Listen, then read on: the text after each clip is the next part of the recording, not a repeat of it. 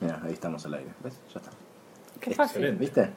Estamos acá en el estudio sur, sería. Vaya, para. El estudio 1, podemos El decirlo. estudio 1, el estudio 1 de digitales, eh, con Natalia Suazo y Ari Tiferes, obviamente. Hola Natalia. decir. Hola Natalia. Hola, ¿cómo les va? Hola, Natalia, no, hola. Pablo. Hola Pablo. Hola, Natalia, Pablo. tenés que decir hola Pablo. Gracias por la invitación. Por favor, por favor. Eh, estás en un tour de prensa, claramente. O sea que ya estás harta que te pregunten todo lo mismo. No sé si vamos a, vamos a hacer la diferencia, pero vamos a intentarlo. Eh, ¿Empiezo yo o querés empezar vos? Adelante. Bueno, antes que nada estás presente. Estás acá, igual hubieses estado quizás en algún momento sin el libro, pero estás acá porque estás presentando un libro que se llama Guerras de Internet. ¿De qué se trata, Natalia? Te voy a hacer un par de preguntas típicas. Para, yo te voy a hacer, te voy a hacer una pregunta. ¿Qué es lo que más te sorprendió? Bueno, Guerras de Internet es un libro que No, empieza... es joda, eh, Le dio que play, le dio play, le dio play. No, bueno, pero no, no me molesta contarlo porque en definitiva lo hice para poder contarlo. Eh, cuando empecé a pensar el libro y lo presenté la primera vez en la editorial, eh, yo le dije a- al director de la editorial que para mí había que contar desde cero Internet y había que contarlo desde Argentina. Que todo lo que se hablaba sobre la política de Internet y Snowden, que había sido en su momento, primero Anonymous, después Assange, después Snowden, digamos, todo el acercamiento que teníamos a que Internet no necesariamente era todo lo bueno que pensábamos, eh, estaba todo contado desde afuera. En el periodismo, sobre todo en Estados Unidos, este, es bastante más común un periodismo de- tecnológico que, vin- que se vincule con la política. Acá no es para nada común. Entonces, para mí había que encontrar Internet de cero, porque cualquier problema, cualquier conflicto político de privacidad, de vigilancia, de libertad de expresión que tuviera algo que ver con Internet, primero había que contar algo que para mí no estaba tratado, que era cómo nos conectamos a Internet, qué es un data center, dónde están los caños, las cuestiones más básicas, que para mí eh, no eran básicas, porque no hay necesidad de saber sobre eso.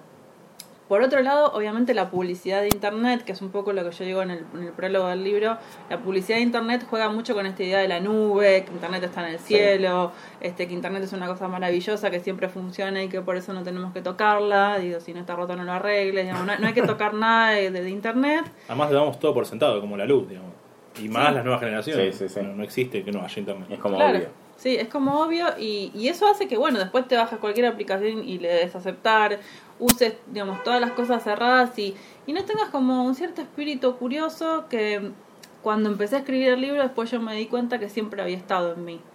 Mientras empezaba a charlar con los ingenieros, con los técnicos, con las personas que me hacían el recorrido por lo que yo llamo el Internet real, eh, que al principio además les parecía muy extraño que yo fuera y les preguntara, a ver, ¿me puedes abrir la puertita esta donde está el cable submarino? ¿Me puedes decir por qué ese rack de servidores tiene una puerta y el otro no tiene? Me decían, no, bueno, porque este es de la FIP, o este es de un banco, o este es de alguien que es más importante. Esa pregunta curiosa yo siempre la había tenido y de repente me he dado cuenta de que había en general bus- buscado esto, me di cuenta que me gustaba, lo nombré también en alguna nota, esto del rompemitos, ¿no? De, de, de sacar algo del sentido común y de construirlo un poco, y que yo también en, mi- en mis notas, también en las de política, hacía eso mismo, ¿no? Me paraba frente a una cosa de sentido común y la, la, la des- deshilo, no sé, este... También después me di cuenta que eso tenía que ver con, con mi formación, con mi carrera. Yo estudié ciencia política, de- Ujú. este, siempre trabajé de periodista de los 15 años, empecé trabajando en radio.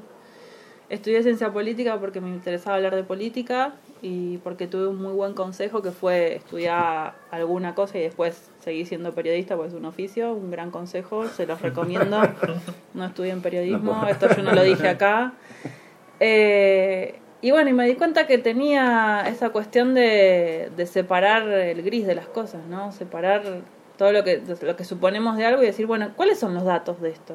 ¿Cuál es, dónde, dónde está la verdad acá? no Bueno, obviamente nunca hay una verdad. Eh, pero además también supongo que lo terminé haciendo así. El libro tiene mucha información, tiene muchos datos. De hecho, quedaron 200.000 caracteres de datos afuera. Se viene segunda. se Claro, viene sí. segunda. Este, sí, quedó muy largo y yo le puse muchos datos porque me parecía importante esto, que si uno va a desmitificar algo o va a tratar de deconstruir algo, tiene que dar muchos datos. Eh, primero, bueno, obviamente para, es porque básicamente eso es hacer periodismo, pero también porque me interesaba que el libro trascendiera un poco y que fuera como un manual. Eh, a mí no me parece para nada subestimar al libro, decir que es un libro de divulgación. Está escrito como una crónica periodística, como una novela, tiene un valor literario también, o sea, qu- quise también hacerlo entretenido. Eh, pero me parece que decir que es un manual sobre cómo funciona Internet y que en su segunda parte explica los conflictos de Internet es un, es un buen elogio. ¿no? ¿Cambió algo de la idea original a lo que terminó siendo? Uf, un montón. Un montón. Los libros en general cambian y eh, al principio, eh, digamos, yo en toda la primera parte material de, de la infraestructura, yo me tuve que explicar cosas a mí. Entonces quedaba muy largo, a veces yo me metía en temas muy específicos porque a mí por ahí me interesaban, eh, o me metía en quiénes son los dueños de cada cosa, de cada empresa. Hubo una parte muy divertida que yo digo, los dueños de Internet son los de la infraestructura, pero también son los de los contenidos. Entonces empecé a leer sobre las vidas de, eh, no sé, Mark Zuckerberg, sea, los, los de Google, o sea, me empecé a meter en quiénes son esos tipos, porque se conoce poco, ¿no? O sea, Sí. ¿quiénes son estos tipos? ¿Dónde nacieron? ¿Con quiénes están casados? Me empecé a dar cuenta, no sé, que estaban casados con, con una geóloga, con una física, con, con una, no sé, con una china, con una, no sé, con, digamos, ¿con quién están casados? ¿Dónde fueron al colegio? Porque en definitiva, este, estos tipos que viven en Silicon Valley son los que escribieron los algoritmos que todos usamos todos los días y no sabemos nada de ellos. Y, y una frase que, que yo tuve en la cabeza todo el tiempo escribiendo el libro eh, de este, una investigadora que se llama Rebecca Mackinnon, una frase que a mí me dijo Alex Krotowski, la conductora de la Revolución Digital, una vez que yo la entrevisté. Eh, la frase era algo así como, entendemos cómo funciona el poder en el mundo real, pero todavía no entendemos cómo funciona en el mundo digital. Y para mí eso tiene mucho que ver con que el poder real, nosotros le conocemos la cara a los políticos, a los legisladores, a los que toman decisiones. Podemos confundirnos uno y otro, pero más o menos sabemos dónde se define el poder. Eh, nos cuesta más ponerle nombre a los dueños de las empresas, porque bueno, en general también son, son personas que no, no se muestran tanto.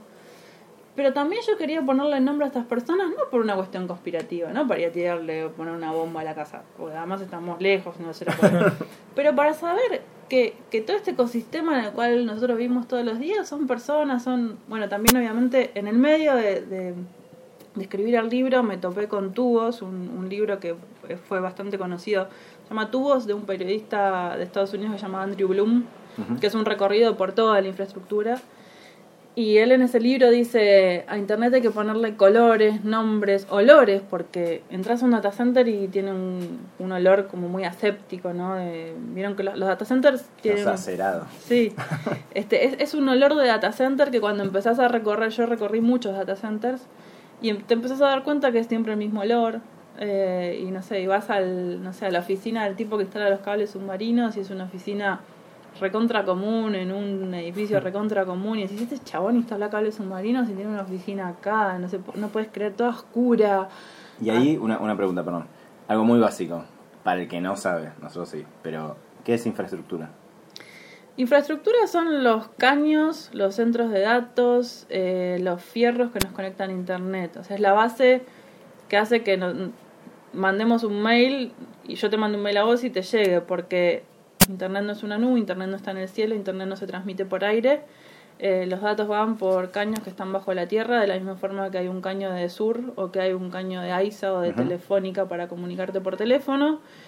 Eso es la infraestructura, son caños negros eh, que tienen adentro otro cañito eh, de un plástico un poco más finito, que adentro tiene unos pelitos que se llaman fibra óptica, son muy, muy, muy finitos. Yo no pensaba que era tan finita la fibra óptica hasta que tuve fibra en la mano. Es finita y es muy suavecita y tiene colores. eh, un color distinto porque después cuando tenés que separar el pelito tenés que porque para cada pelito por ejemplo en una misma en un mismo tubito de fibra cada pelito puede transmitir en- de distintas empresas distintos datos Eh, y empecé a saber qué es eso en realidad una, una de las cosas más lindas que hice fue un día ir a una instalación de, de un tritubo, que es un tubo que tiene a su vez tres tubos. Yo digo que es lindo, parece Renner esto, pero la pasé, la pasé está muy con bien. el público correcto. Está con el La público. pasé muy bien. Eh, fui con un, con un ingeniero de Iplan. Que se lo ponen en la. O sea, para, para imaginártelo en la vereda. Rompieron la vereda antes de llegar al Teatro Colón, en la 9 de julio, es una vereda súper ancha. Sí. Cerrito. ¿Mm? Cerrito, ¿no? Cerrito, sí. a la altura de Viamonte más o menos, porque había una obra social del personal militar que quería instalar ahí una especie de data center propio para los datos de sus afiliados, entonces les habían pedido un tubo, un- un- uno para ellos, digamos. Y como el plan instala este corporativo... Ah, el plan que tiene, Sí, que tiene en, Ariplan en el centro tiene... tiene mucha Dedicado, sí. sí. mucha infraestructura corporativa pues tiene claro servidores dedicados vos, vos podés pedirle que te instale no y, mm, y fui con un con un ingeniero con Pablo Aguirre Paz me acuerdo pues la verdad es que el tipo me, me abrió el mundo de internet o sea con mucho cuidado no porque son instalaciones que son de un cliente pero le, me dijo acompáñame y mientras rompían la, la calle me explicaba cada cosa cómo estaban rompiendo dónde estaban que, a- que el caño que estaba al lado era de luz que o sea que había que cuidar eso porque había otro de teléfonos Claro. y ver a una cuadrilla de operarios con mamelucos eh, parando a tomar Coca-Cola instalando ese- eso es internet Claro. y, y en el medio de eso bueno yo lo cuento en el libro Vino una señora muy paqueta que salió de un edificio y dice, me están rompiendo la vereda, ¿qué, qué están poniendo? Internet. Y la tipa se queda mirando diciendo, internet acá en el piso, acá abajo, internet, ¿cómo internet acá abajo? Y ahí te empe- me, me empiezo a enterar porque empiezo a preguntar, bueno, sí acá abajo, después te empe- me empiezo a enterar porque también les pregunto, bueno, hay ellos, digamos, las empresas de internet alquilan muchas veces pedazos de sótanos de edificios o terrazas de edificios. Normalmente en Ah. equipos, ¿no?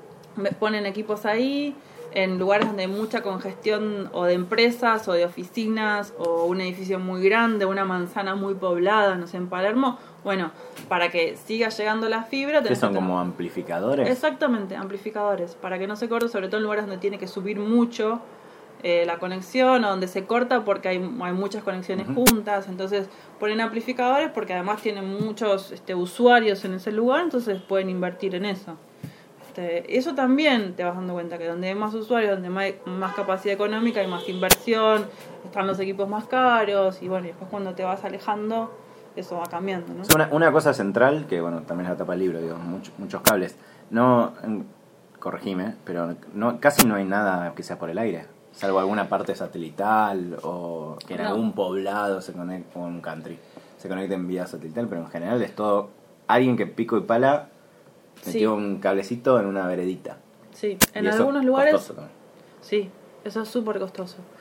Y hay otra cosa que tienes que es súper burocrática, porque eh, vas cruzando distintas localidades que son distintos municipios, entonces cada municipio te tiene que autorizar a que vos vayas a hacer el agujero ahí en tal día determinado.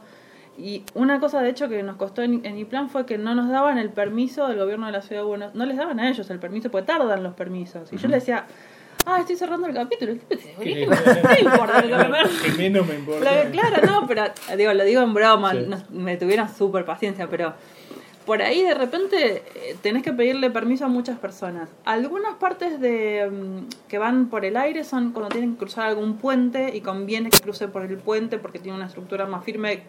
Por ahí si hay un río abajo. Claro, Entonces, pero igual es un cable, no, no es eh, ondas. no, es un cable, es un cable. De hecho, fui a la fábrica de fibra óptica de Furukawa en Verazategui. Yo también, yo también. Es una Sí. experiencia nerd importante. Es muy, muy linda, muy linda. Tengo un cable por ahí perdido. la- Sí.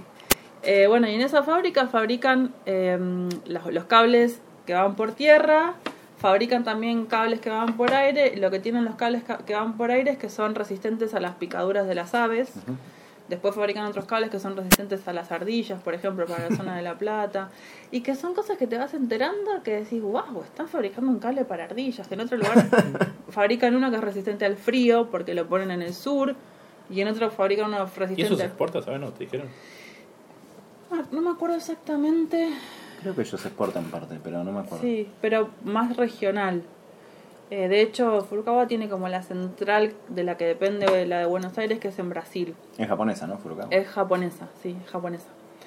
Y te vas enterando de eso, que fabrican una fibra especial que es contra los pájaros porque es la que va por el aire. Pero sigue siendo un cañón, no es por el aire. Claro.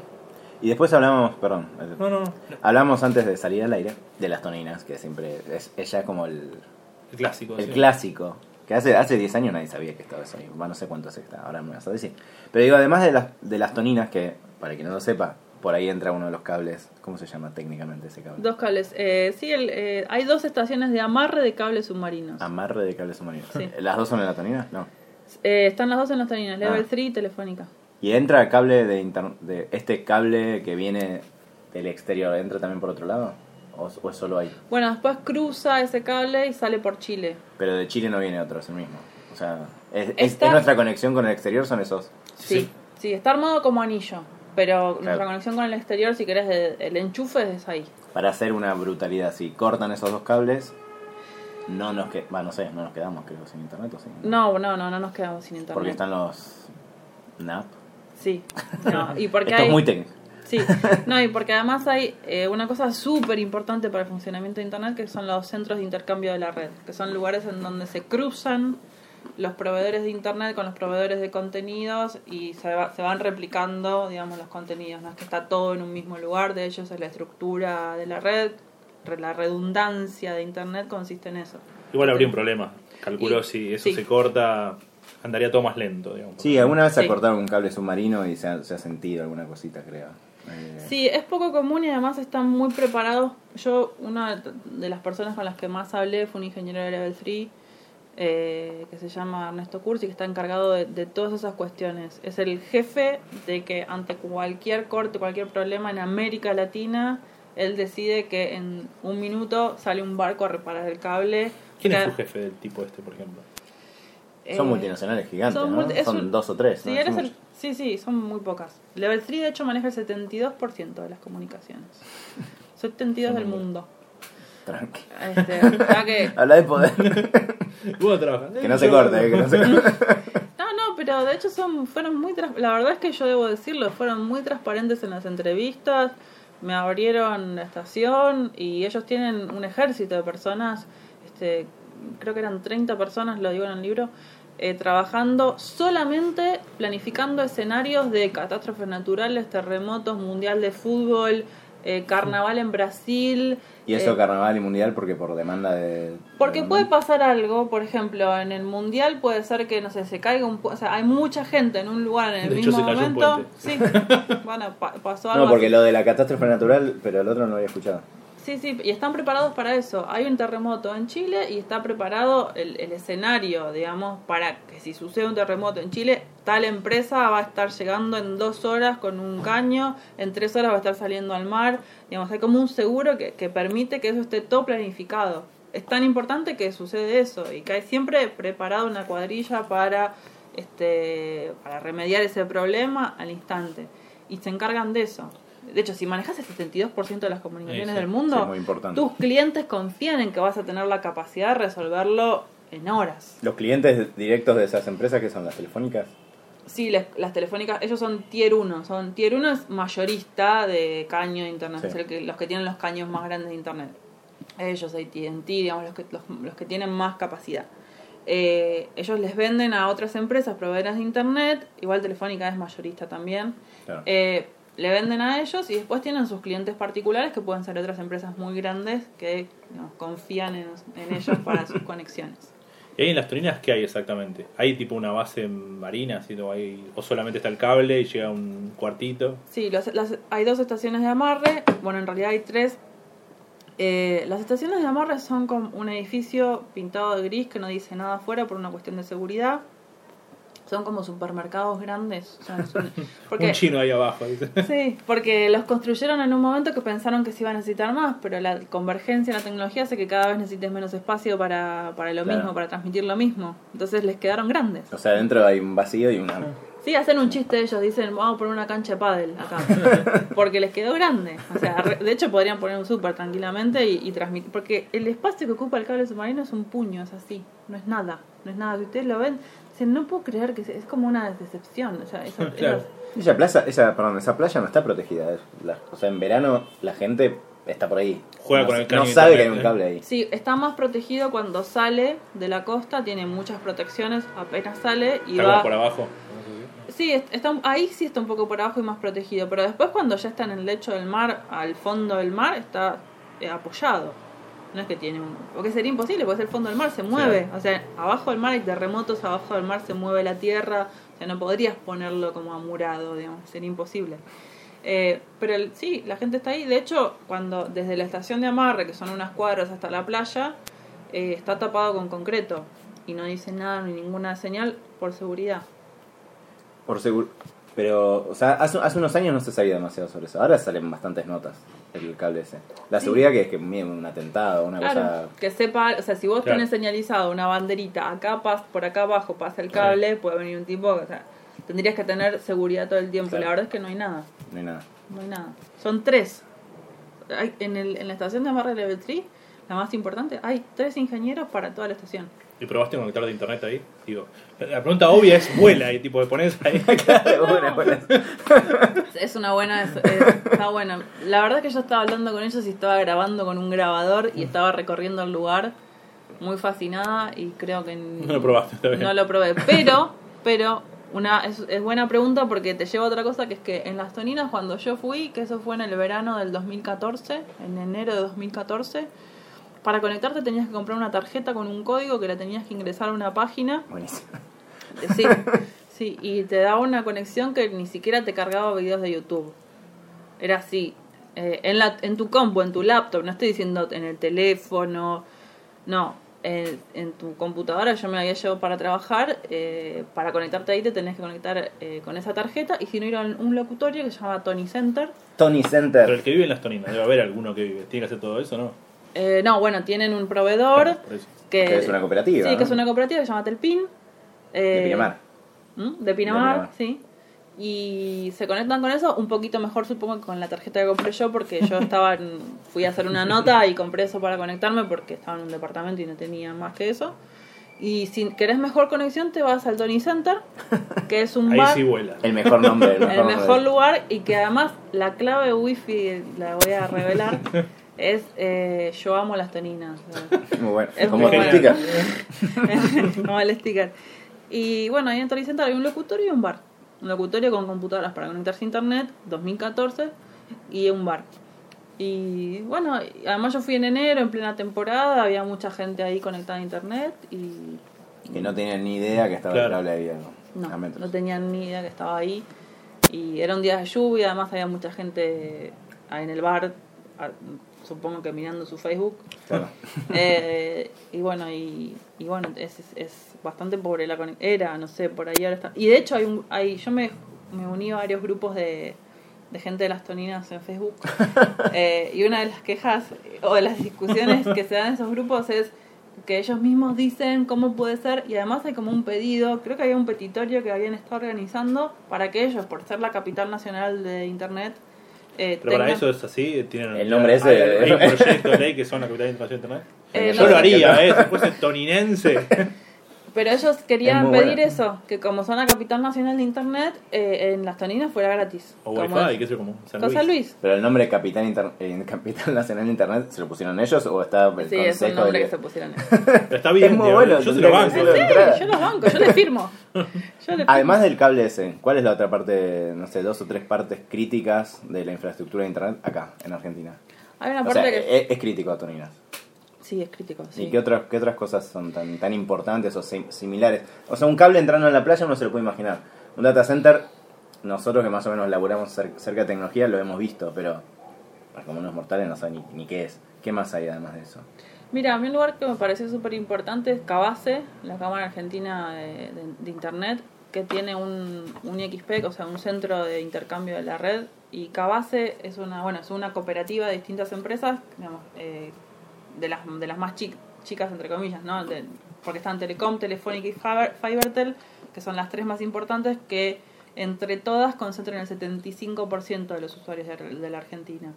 Cabase, digamos, concentra las otras empresas eh, y tiene una función muy importante porque ellos hacen estos centros de intercambio de internet. Tienen uno bastante importante en el centro, en el microcentro, Ujú. y tienen otros en- distribuidos en distintas provincias argentinas que lo que hacen es acercar internet, acercar infraestructura de internet a donde no llega, digamos, por las grandes empresas. Entonces hacen un trabajo súper importante. Son una cooperativa de empresas privadas, digamos, lo hacen, digamos, es una actividad económica. ¿Y qué es infraestructura de Internet en ese caso? ¿Es eh, acercarle, no sé, contenidos? Es esto, es que un los lugar Netflix te bajen más rápido? Exactamente, ¿por qué? Porque, digamos, vos tenés un proveedor de internet, yo tengo otro. Si, si yo quiero ver un video más rápido de YouTube, que es una empresa de Google, tengo que conectar un cablecito desde mi proveedor de internet a Google. tengo que conectar a mi proveedor de internet con, eh, no sé, con el servidor de Facebook o con Netflix. Mientras más cercanas sean esas conexiones y más conexiones entrecruzadas tengas con cada uno de esos proveedores que vos usás diariamente para tu, tu vida de internet, eh, te van a funcionar más rápido. La, la cercanía física, o sea, Física. cuan- cuanto más lejos físicamente, eh, tarda más. Sí, Son, son, son segundos, milisegundos, pero igual se nota. sí. Y, eh, En una película se nota. ¿Y cae también el ancho de banda? ¿O es solo, solo eh, velocidad, digamos? Eh, segundos. ¿O también Es cae? velocidad, es, es básicamente velocidad, sí. Entonces, digo, ellos lo que hacen es poner un lugar en donde las empresas ponen sus servidores y los ponen todos juntos. Tienen acuerdos en donde además pueden este, compartir este, ca- servidores, cables básicamente. Y son muchos cables entrecruzados.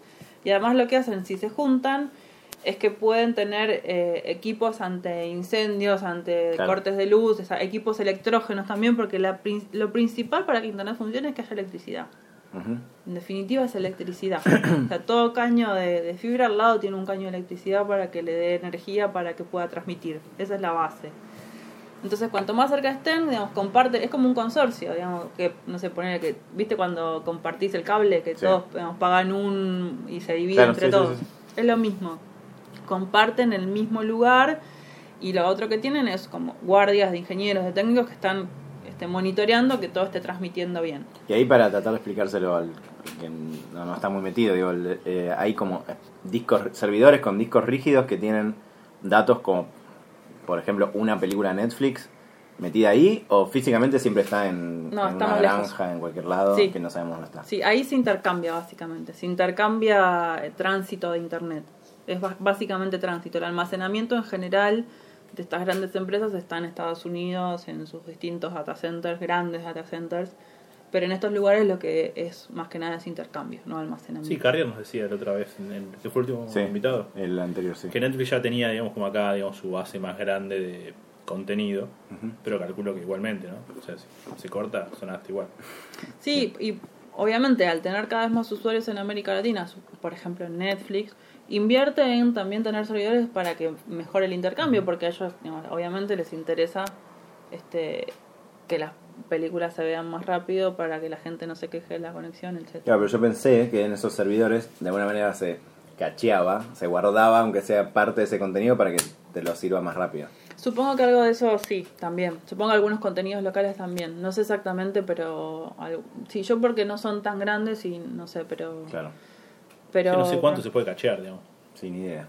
No, digo, las películas sí. o YouTube te demandan un ancho banda. que- Eso no sé si hay alguna cachada. Habría que preguntarle a alguno de los chicos. Y además de, dijimos, los cables, el, esto de cabase, alguna otra cosa así que sea... Importante Tiran una bomba contra eso y tenemos problemas. Estoy pensando que otra cosa, pero mm, Y es todo cerca de Buenos Aires y después replicado en otras en otras Sí. provincias. sí. Yo, digamos, los que los que conozco más cercanos son los de Buenos Aires. eh, bueno, el de Arsat en Benavides también fui. Cuando fui lo estaban terminando de construir. Es un data center bastante grande que está, es bastante importante en términos de que ahí se el objetivo es reunir todos los datos de los servidores del Estado, de todas las agencias estatales, que igual tienen réplicas de sus servidores por una cuestión de seguridad. Ahí sí hay réplica de ANSES, de AFIP, de digamos, organismos estatales que manejan datos importantes de los ciudadanos, ¿no? Eh, eh, pero bueno, después hay otros en las afueras, sobre todo en la zona norte hay muchos. Este, data centers eh, son lugares donde hay muchos. Eh, pero en términos de los caños y la infraestructura es lo más Esas son las importante. centrales. Sí. A mí me quedó algo, no tiene que ver con esto, pero como leíste tanto por ahí de estos personajes como Zuckerberg o el, que- el que fuera, eh, primero si te sorprendió algo de, de- de esos detalles que leíste de su vida, de alguno de ellos, y lo otro es si te parece que son como genios totales o muchos tienen un golpe de suerte. Porque muchas veces uno lee y dice, para, este la pegó y después ya está, estás ahí. Bueno, Gladwell tiene un libro sobre eso, ¿no? El de los, los fuera de serie, que, que habla de las distintas generaciones. La parte de las generaciones de Gladwell yo se la creo, ¿no? Que dice, bueno, fueron, por ejemplo, el, la, la época de Bill Gates, eh, no me sale, Steve Jobs, Jobs. digamos, fueron todos tipos que en su generación todos tenían la misma edad y pegaron un salto, o sea, fueron una generación que hizo pegar un salto a la tecnología y fueron todos de la misma edad. Eh, él ahí hace, hace como una cuestión generacional de que venían de familias de clase media, no súper ricas y que este, empezaron de abajo, formándose porque tenían las primeras computadoras, porque tenían que descifrar cómo funcionaba la tecnología y a partir de, de haber descifrado cómo funcionaba, en principio pudieron después construir sus propios aparatos. Eh, y él dice que, bueno, Gladwell, no sé, en su teoría, dice que eran como los Beatles, que estuvieron tanto tiempo tocando juntos en un sótano que finalmente cuando la pegaron, la rompieron porque habían estado mucho tiempo haciendo lo mismo. Y él hace como un, un paralelismo, ¿no? Entre ellos y los, de esa generación de Bill Gates, de Steve Jobs. Eh, supongo que hay un poco de eso y después lo que yo vi es que la otra generación, la de los Zuckerberg, por ejemplo, eh, es una generación que ya nació con las computadoras, eh, que tuvo una educación en, en colegios o en universidades más de elite y que creo que ahí hay algo más lúdico en lo que, digamos, como que tuvieron un acercamiento más lúdico a la tecnología y no casualmente son los creadores de las grandes empresas de contenidos, ¿no? Eh, digamos, los primeros eran como, tenían una vinculación más como de la ingeniería y los segundos más como del entretenimiento. Entonces yo lo que veo es que ahí hay una cuestión generacional. Eso en, en, en los dueños de las empresas de, de contenidos o de entretenimiento. Pero después hay toda otra otra camada de dueños que son los de la infraestructura, los- el dueño de Level 3, los de AT&T, digamos, los ingenieros más duros, que también un poco se dividen así. como Que no cuando- son rockstar, digamos. Claro, que no son No rockstars y que son como más blanc wa- wasp. Es el, viste, el típico blanco, ni siquiera redneck, pero digo, eh, más este conservador, de familias de ingenieros, o sea, son tipos así y que tienen mucho poder en la industria de internet y en la industria de la tecnología y son bastante Sí, distintos. sobre ¿no? ellos se monta el resto.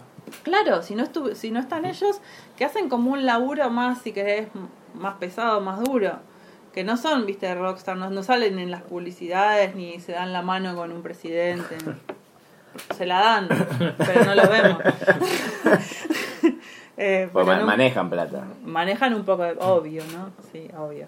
Eh, de hecho, el Level Free, no me acuerdo cuál, viene de estos medios de negocios de algún momento de mi vida. Digo, viene WorldCom, que era una empresa gigante. No momento. sé, pero tengo, lo, lo buscaría en el libro, pero lo digo ahí. Pero, en vi- el- pero viene, viene de una Sí, empresa. sí. Porque en un momento, esto quizás sirve, digo, eh, creo a fines de los 90 creían como que Internet iba a explotar, que explotó, pero explotó. Hubo una burbuja, habría habido una burbuja. Eh, Dicen. Se la es- creyeron. claro, es muy caro tirar eh, cables submarinos. Sí. Ahora te iba a preguntar alguna cosa de eso. Y, y una empresa quebró, que creo que era WorldCom, no me acuerdo. Me parece que alguno de estos es como el, lo que quedó después de WorldCom. Sí, eh, de hecho tenía otro nombre antes de Level 3. Sí, Global, llama- Global, no, Global Crossing. Global Crossing. De hecho, el cable de las líneas se llama South American Crossing. El- es el cable sur de Global Crossing. Se llama SAC todavía. SAC. Se sigue llamando. Y, y a, a eso iba, ¿cómo el... Digo, de, de todo el proceso de los cables, sum- me imagino que los submarinos es lo más complejo, no sé, quizás pasando las montañas también debe ser complejo. Eh, pero de, de la parte del cable submarino, ¿qué fue lo que más te sorprendió? ¿Qué fue lo que más te pareció raro o difícil? Digo, porque bueno, sí, a la costa arreglarlo quizás vas en una hora, pero el laburo de tirarlos en el, en el medio del océano, esto del, del, del- que, no, que no sea mordido por tiburones, ¿qué, qué fue lo más raro? Bueno, lo de los tiburones fue una cosa que pasó, eh, que yo dije, ah, es un mito, qué sé yo. Bueno, no, pasó que en, en una primera época los tiburones se acercaban a los cables, no porque los mordieran, porque les parecieran comida o que eran ricos, sino porque el cable, como tiene mucha electricidad adentro, adentro eh, generaba electricidad y eso excitaba a los tiburones, lo consideraban como otro animal eh, y lo iban a morder. Se le acercaban a, a- como excitados a morderlo. Estimulante. Claro. La droga de los tiburones. Sí.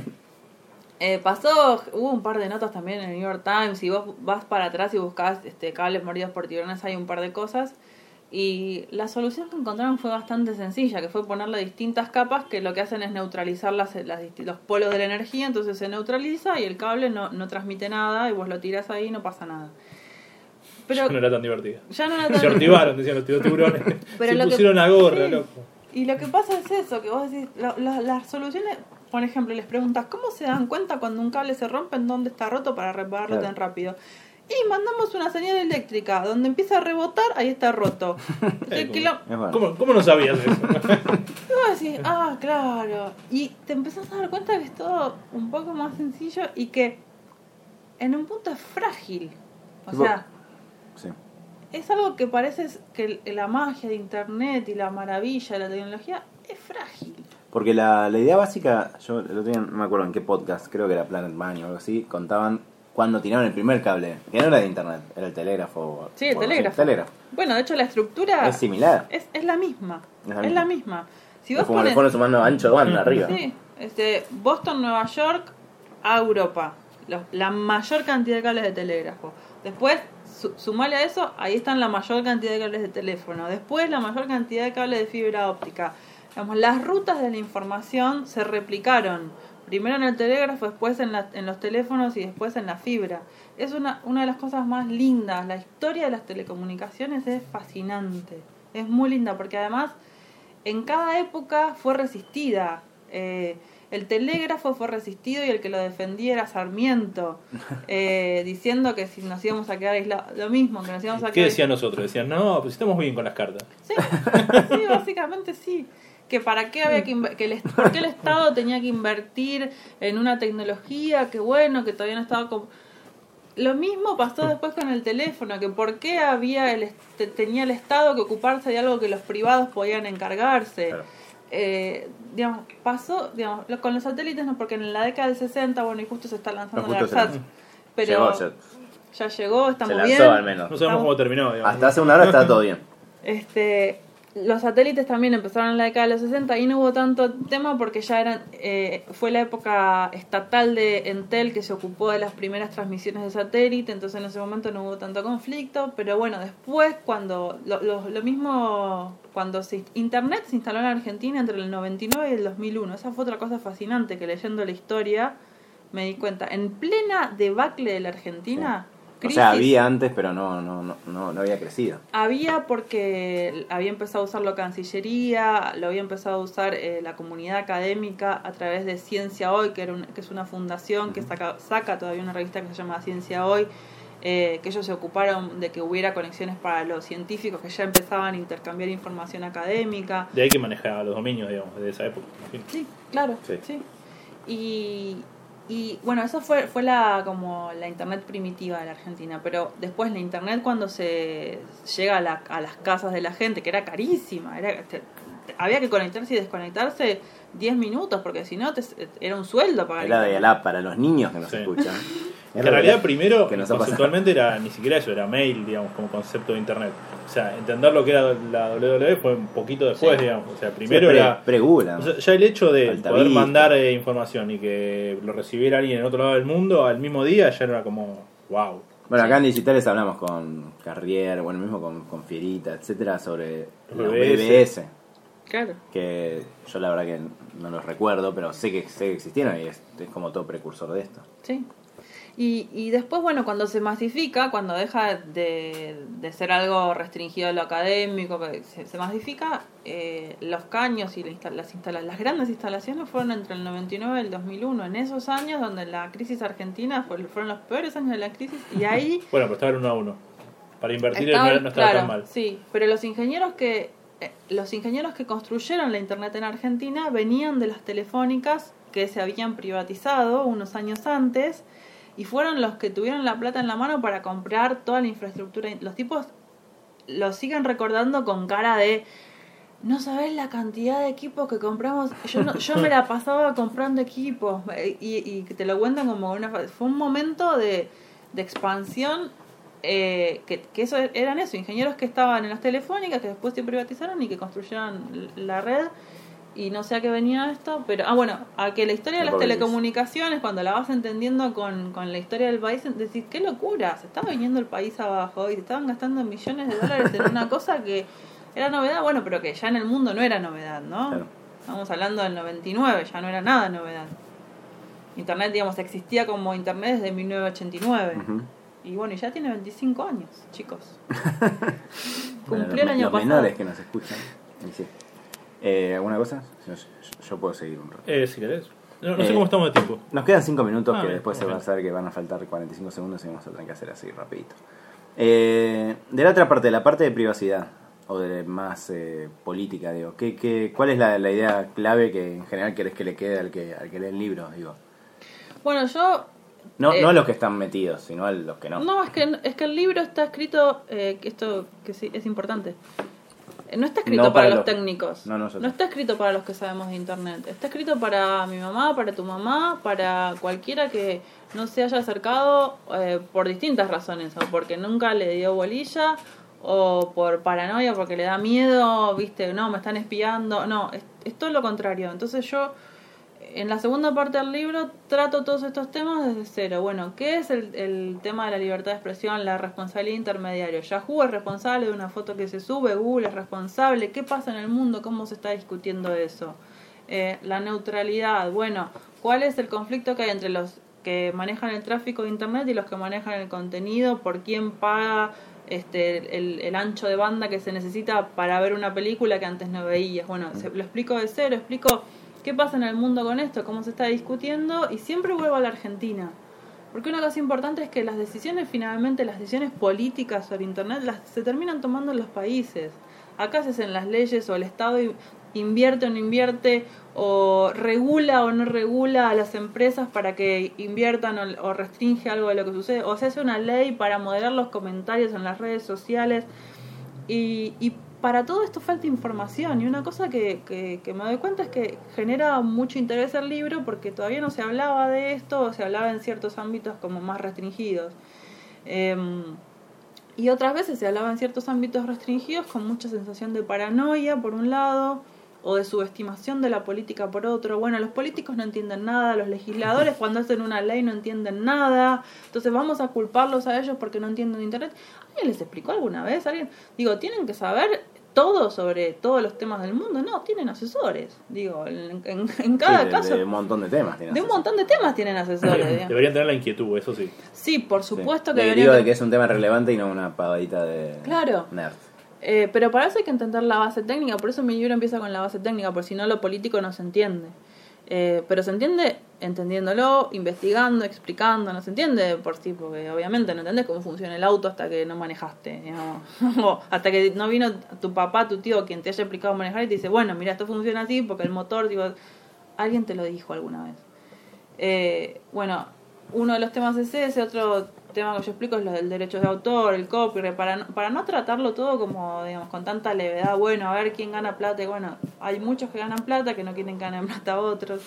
Y el tema de la privacidad yo lo trato con un, digamos, a mí se me ocurrió una idea que es los intercambios que hacemos en nuestra vida cotidiana, ¿no? Hay cosas que vamos a hacer que van a hacer que cedamos datos a otros, no sé, usar Google por la eficiencia, por la rapidez, porque el mapa está actualizado, porque siempre está actualizado, usar Facebook para que nos vean, para mostrar nuestro trabajo, para hacernos publicidad. Ahí hacemos intercambios y la idea, bueno, no es dejar de usarlo todo, sino ser conscientes que en esos intercambios cedemos alguna parte y también ponerle números a eso, cuánta parte de eso que dejamos le hace ganar plata a las empresas y después de ahí poder tomar una, una elección. Y, y un capítulo en el que me meto bastante es en el de las cámaras, cámaras de seguridad, porque hay un tema que me parece que se va a repetir bastante que es comprar tecnología cerrada, llave en mano, no preguntarnos cómo funcionan. Yo me metí con el tema de las cámaras de seguridad, que no había nada como sistematizado. Pero bueno, mañana es el voto electrónico, hoy es el voto electrónico, ¿no? Sí. Esta idea de- Entonces, frente a cada tecnología que se nos venda como mágica, como solución de todo, no sé, un poco la idea de- del libro y de la propuesta que tiene el libro es, bueno, ¿cómo, está, cómo funciona? ¿Quién gana plata con esto? Eh, ¿Queremos elegir esto o hay otra opción? De, de esto mismo, hay otra opción, ¿puedo comprar otra cosa que no sea esto? Bueno, es un poco... Y la, la opción es primero, bueno, cómo funciona, conocer quiénes son los dueños, a quién le das el dinero y cómo después también tenés que pedir una rendición de cuentas sobre eso. ¿Quién es la empresa que te provee? Eh, ¿Cuánta plata se gastó? ¿Se podría haber elegido otra tecnología? Bueno, eso es en, en los últimos capítulos donde yo trato la- los temas más políticos. Y después, mi- el libro termina con, con una charla con un filósofo, con Darío Stanriver, en donde también relativiza... Aviso que nos quedan 40 segundos. Bien. No sé Bueno. cómo pasa el tiempo. Termina, termina. Eh, eso, para también relativizar los miedos. En todas las épocas ha habido miedos y eso no tiene que, digamos, que enfrentarte a no conocer. Bien. Bien. Mira qué cierre hiciste. Justito, ¿cuánto nos queda? Nos quedan 20 segundos. ¿Dónde podemos, eh, dónde te podemos seguir, eh, La- leer, etcétera? Guerrasdeinternet.com es la forma más fácil. Muy bien, mira, Está mira, todo mira, preparado. Bueno, y, Y- también yo digo que pueden leerlo en Natalia Suazo. Arroba Natalia Suazo. En Twitter. No con Z las dos veces. Bueno, gracias. Éxitos. Y Gracias. después viene la edición ampliada. Chau. Gracias a ustedes.